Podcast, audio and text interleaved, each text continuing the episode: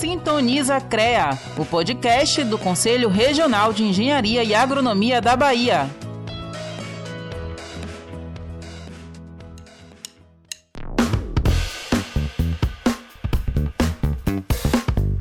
Olá pessoal, estamos de volta com o primeiro episódio do ano do Sintoniza CREA, o podcast do Conselho Regional de Engenharia e Agronomia da Bahia. Eu sou Caio Galvão e nesse 13º episódio vamos falar sobre uma novidade para os engenheiros químicos da Bahia, o concurso Engenheiro Premium Innovation Cup. Mas antes de começarmos o episódio de hoje, temos uma outra novidade. Os nossos ouvintes devem se lembrar que o meu colega Alan se despediu do Sintoniza CREA na última edição. É claro que não é possível substituir ele, mas já temos uma nova integrante que com certeza vai acrescentar muito a esse programa. Boas-vindas a Emily Neri. Oi, pessoal! Como meu colega Caio falou, me chamo Emily Neri. Estarei aqui com vocês mensalmente, junto a especialista, para discutirmos assuntos relevantes para a engenharia, agronomia e geociência. Muito feliz e grata por estar participando desse podcast. Pois bem, Vamos começar então a falar sobre essa novidade do CREA-BA em 2023, o concurso Engenheiro Premium Innovation Cup. Essa é uma iniciativa da Câmara Especializada em Engenharia Química do CREA-BA, a CEEC, ou CEEC, como quiserem, que é um órgão formado por conselheiros do CREA para tomada de decisões e realização de eventos para a categoria.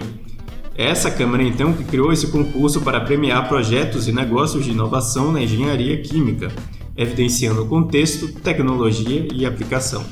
Isso. Para participar do concurso, é preciso montar uma equipe vinculada a algum curso da área numa instituição de ensino registrada no CREA, com até quatro integrantes e um mentor profissional que também tenha registro no conselho na modalidade química. Tudo registrado? Pode se inscrever. Se você tem então algum projeto ou algum negócio inovador na área da engenharia química, alguma solução ou algum produto inédito, Fique ligado então, porque as inscrições já estão abertas desde o dia 10 de janeiro e vão até o dia 27 de fevereiro. E vão ser inscritas no máximo 20 equipes, então corra para reservar sua oportunidade que não tem para todo mundo.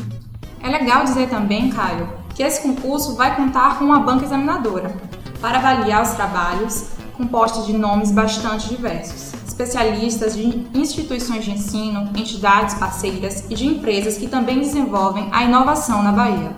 Sim, vamos falar um pouco mais então de como esse concurso vai funcionar e também dos prêmios.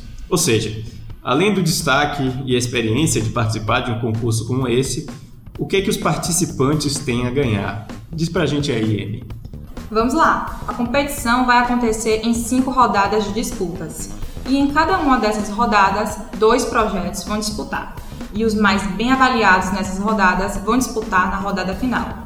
Dentre essas 10 equipes que vão chegar à rodada final, então, a banca examinadora vai escolher três vencedores. As equipes que ficarem no primeiro e no segundo lugar vão ganhar notebooks de especificações diferentes. E a que ficar em terceiro vai levar para casa uma calculadora gráfica com tela sensível ao toque. São prêmios escolhidos para ajudar esses pesquisadores a continuar inovando, ferramentas usadas no dia a dia do engenheiro químico. E vale dizer também que todos levarão para casa troféus com a logo do concurso e certificados de participação. Afinal, todo mundo que pesquisa e empreende hoje já merece um troféu. É isso aí. Vamos ouvir agora um dos idealizadores do concurso, integrante da CEEC, engenheiro químico Carlos Geilson Santana Silva. Ele vai nos falar um pouco sobre o engenheiro premium, como surgiu essa ideia e qual a importância desse tipo de ação para valorizar a profissão do engenheiro químico hoje em dia. Vamos ouvir.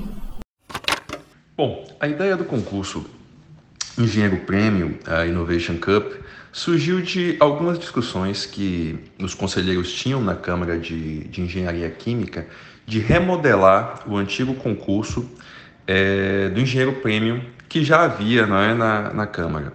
Então, nós buscamos a inspiração nas tendências de, de mercado, nas batalhas de, de pitch, né, das apresentações de, de negócios que, que têm acontecido, e buscando trazer para a engenharia novamente esse protagonismo da inovação, do desenvolvimento de soluções que sejam aplicadas à sociedade, observando as matérias-primas e, e, as questões de sustentabilidade, é, as questões sociais, as questões locais, é, que o engenheiro pudesse aplicar essas tecnologias e aplicar o seu conhecimento transformando a realidade à sua volta. Então, essas foram as principais inspirações para o desenvolvimento do concurso Engenheiro Prêmio Innovation Cup. Bom, é, no mundo atual, uma das habilidades mais importantes que os profissionais da engenharia é, devem ter, e outros profissionais também, é a sua capacidade de resolução de problemas uh, do lugar que estão. E isso daí é muito é, desenvolvido em batalhas de inovação, onde ele tem que conseguir pesar numa mão o conhecimento e as habilidades que são adquiridas nos cursos da, das engenharias da área de química, seja ela engenharia química, engenharia de alimentos, engenharia petroquímica, engenharia de materiais, e converter isso é, em soluções para, para a comunidade e a sociedade que, que a gente está inserida. É, então, um engenheiro que participa, né, um estudante de engenharia que participa desse tipo de evento, sai com um olhar muito mais amadurecido nas questões de desenvolvimento de soluções para, para a comunidade utilizando a engenharia é, a serviço né, da sociedade.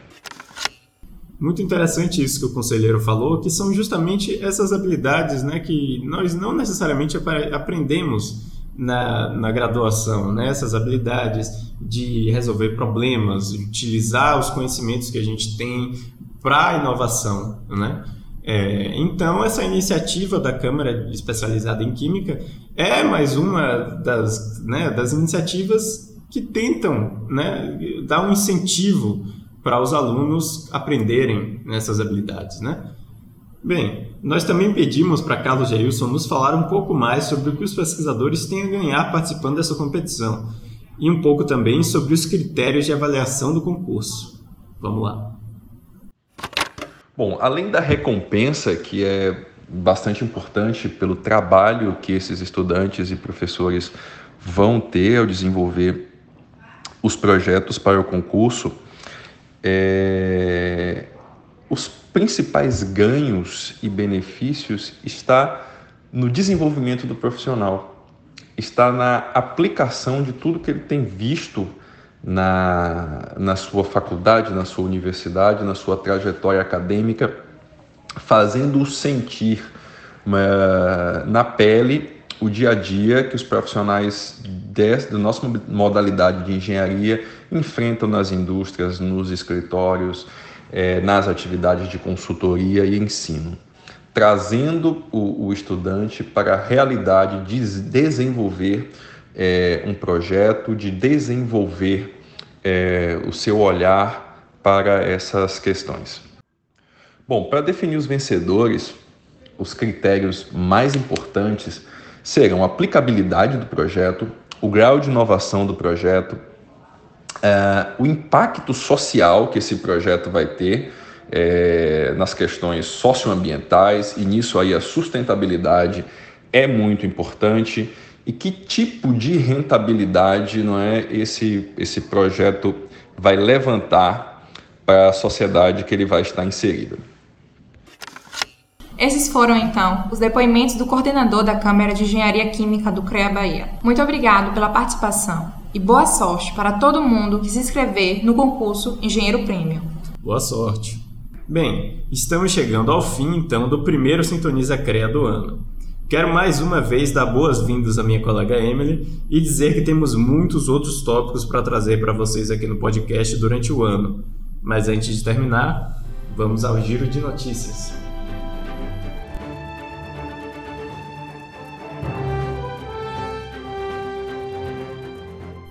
No giro de notícias dessa edição, destacamos a fiscalização do CREBA no Carnaval da Bahia, que está se aproximando.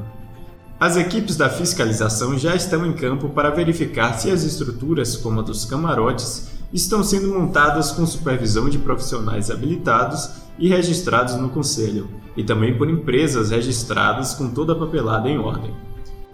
Isso porque a montagem das estruturas dos festejos envolve uma série de atribuições profissionais que estão sob a fiscalização do Conselho, como instalações elétricas, de estruturas metálicas e outras obras.